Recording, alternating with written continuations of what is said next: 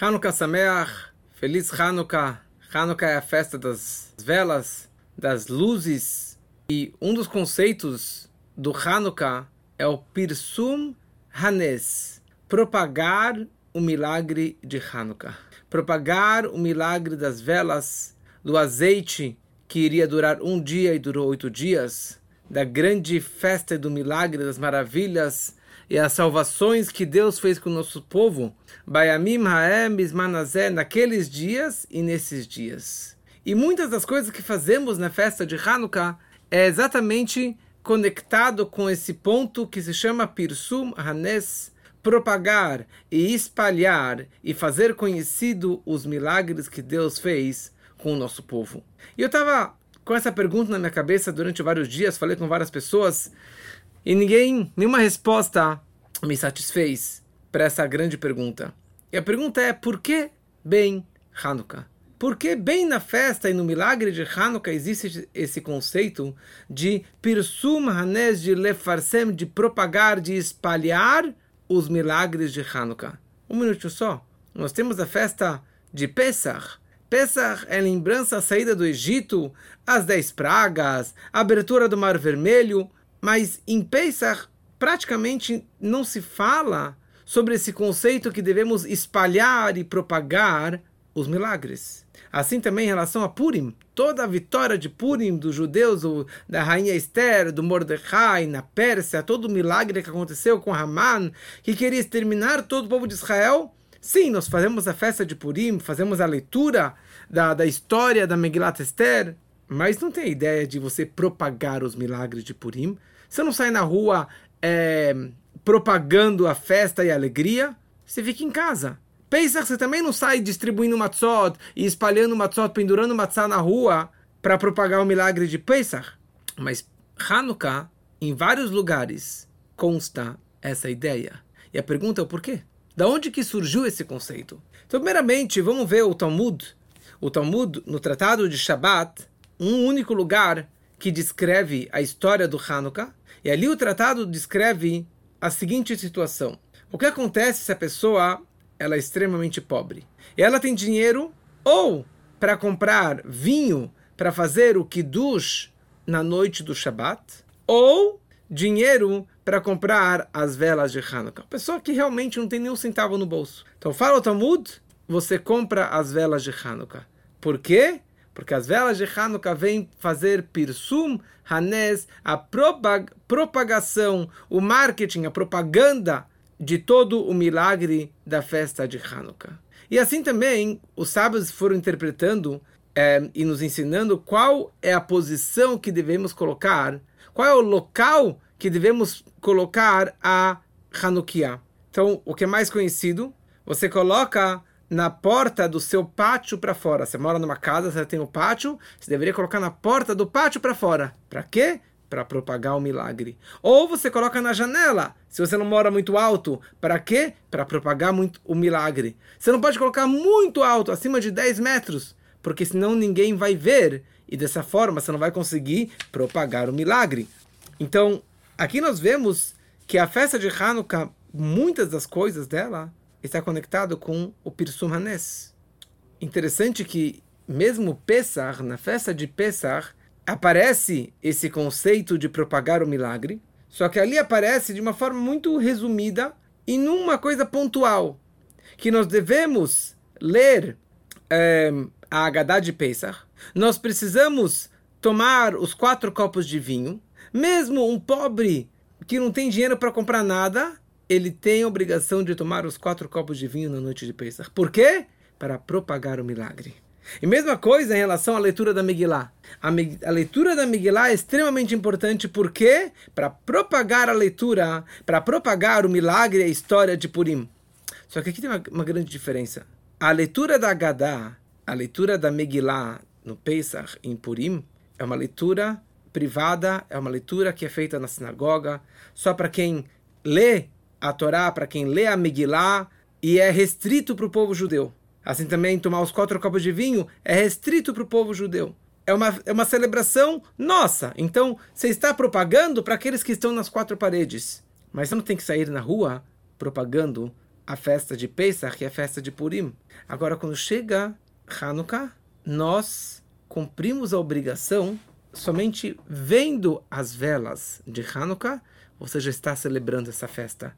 Por isso que existem opiniões que dizem que só por ver as velas da Hanukkah já deveríamos abençoar. Já deveríamos fazer uma brachá, uma bênção especial por ver, por enxergar, porque aquelas velas remetem e nos lembram o passado, os milagres da vela, do candelabro, da menorá do templo, na história do Hanukkah. Então só você ver, enxergar. Por isso que Hanukkah é uma festa extremamente famosa, extremamente aceita por todos os lugares, judeus e não judeus, religiosos, não religiosos, todo mundo celebra de uma forma ou de outra a festa de Hanukkah. Porque Hanukkah é a festa da luz. É a festa da propagação da luz, dos milagres, das maravilhas, das salvações que Deus fez e continua fazendo conosco.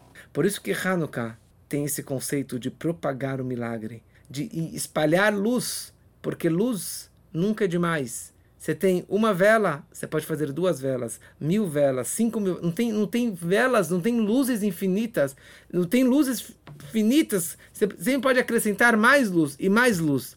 E quando a gente fala sobre vela ou luz, isso representa a espiritualidade. Isso representa a verdade. Isso representa a Torá, as mitzvot, a presença divina. Isso quer dizer luz. E pouca luz afasta muita escuridão. E essa que é toda a ideia do Hanukkah porque a Hanukkah, as velas de Hanukkah nós acendemos à noite. E a expressão que o Talmud escreve, qual é o horário máximo para você acender? A dekalha rigla de Tarmudai. Até acabar os pés dos Tarmudai. Tarmudai eram os vendedores ambulantes de gravetos, de madeirinha, para que as pessoas pudessem acender o seu, sua fogueira, sua lareira, seu forno e assim por diante. Esse aqui era o horário técnico. Mas é explicado na mística que Tarmudai vem da palavra mordim, os rebeldes, os hereges. Toda a ideia da luz de Hanukkah é acabar com os hereges, é acabar com os rebeldes, é acabar com o lado negativo. Por isso que acendemos bem de noite e não de dia. No templo se acendia de dia. Hoje, a Hanukkah, nós acendemos de noite, porque toda a ideia é iluminar as trevas, iluminar a noite. E a única forma de você guerrear contra o mal, o terrorismo, o antissemitismo, a maldade do mundo é através de luz, luz da Torá, luz da Hanukkah. Por isso que o Rebbe lançou décadas atrás o projeto de você espalhar que todo mundo acendesse as velas de Hanukkah, que em qualquer lugar fosse acesa as velas de Hanukkah. Por isso que nesses últimos anos a gente produziu dezenas de Hanukiot, candelabros para colocar em cima dos carros, como vocês viram no, no, no, no post, no último é, post que, que, eu, que eu coloquei ontem, que descreve exatamente essa ideia de você espalhar luz. E as pessoas aceitam, judeus e não judeus, e falam, os nossos sábios, que essa ideia de propagar a luz e o milagre de Hanukkah não é somente para judeus, é para todos. E ontem, girando com os carros pelas ruas, você vê as pessoas vibrando e comemorando porque é luz, é energia, é santidade, é milagres. Não tem nenhum estudo fechado e restrito, não tem nenhum preceito fechado, é simplesmente aumentar luz. Eu coloquei dois, três vídeos no meu Instagram dos meus filhos acendendo as velas. Um tem mais do que três, o outro tem quase quatro mil visualizações dentro de um, dois dias. Isso significa propagar a luz. Eu acho que quando os sábios instituíram isso lá no passado de difundir a luz de Hanukkah, eles não pensavam desse poder das redes sociais que, que podemos usar isso aqui de uma, de uma forma tão positiva. Fala um sábio do século passado que na Torá existe um conceito que se chama Hilul Hashem. Você profanar o nome de Deus em público. Uma proibição, o pior pecado, a pior transgressão é você profanar o nome de Deus. Você fazer alguma coisa e as pessoas vão xingar Deus, vão xingar o judeu, vão xingar a Torá, porque você fez alguma coisa que você está profanando o nome de Deus. E para isso a pessoa ela deveria entregar a sua vida para não profanar, profanar o nome de Deus. Por exemplo, existem três proibições da Torá que a pessoa deveria optar pela morte e não pela transgressão. Por exemplo, o mais conhecido é idolatria. Ou é a forca, ou é a estátua, ou é a cruz, você vai para a forca, você vai para a fogueira. como que foi nas cruzadas e assim tantas outras situações. Por quê? Porque toda a ideia de não profanar o nome de Deus, em público principalmente, você está profanando o nome dele. Então você tem que abrir mão da sua vida. E assim também existe uma mitzvah, um preceito da Torá, o oposto. De você lekadesh, de você fazer kiddush Hashem. Consagrar, santificar o nome de Deus em público. Propagar a santidade, o poder de Deus em público. E para isso a pessoa tem que fazer Mesirut Nefesh, autossacrifício, entregar tudo que ele tem para propagar, para santificar o nome de Deus em público. E nada melhor do que acender as velas em público. Nada melhor do que se colocar Hanukkot em todos os lugares, em todos os carros, em todos os shoppings, para que todo mundo possa, todo o povo possa acender as velas de Hanukkah. Porque dessa forma você está consagrando e propagando a grandeza e a santidade de Deus em público. E para isso, você deveria gastar muito dinheiro. Da mesma forma que a pessoa, para não morrer, desculpa, para não profanar o nome de Deus, ele deveria entregar a sua vida e tudo aquilo que ele tem. Assim também, para poder consagrar o nome de Deus, você deveria entregar todo o seu dinheiro, toda a sua vida, tudo que você tem, para aumentar mais velas, mais luzes, mais santificação do nome de Deus. E que possamos fazer isso.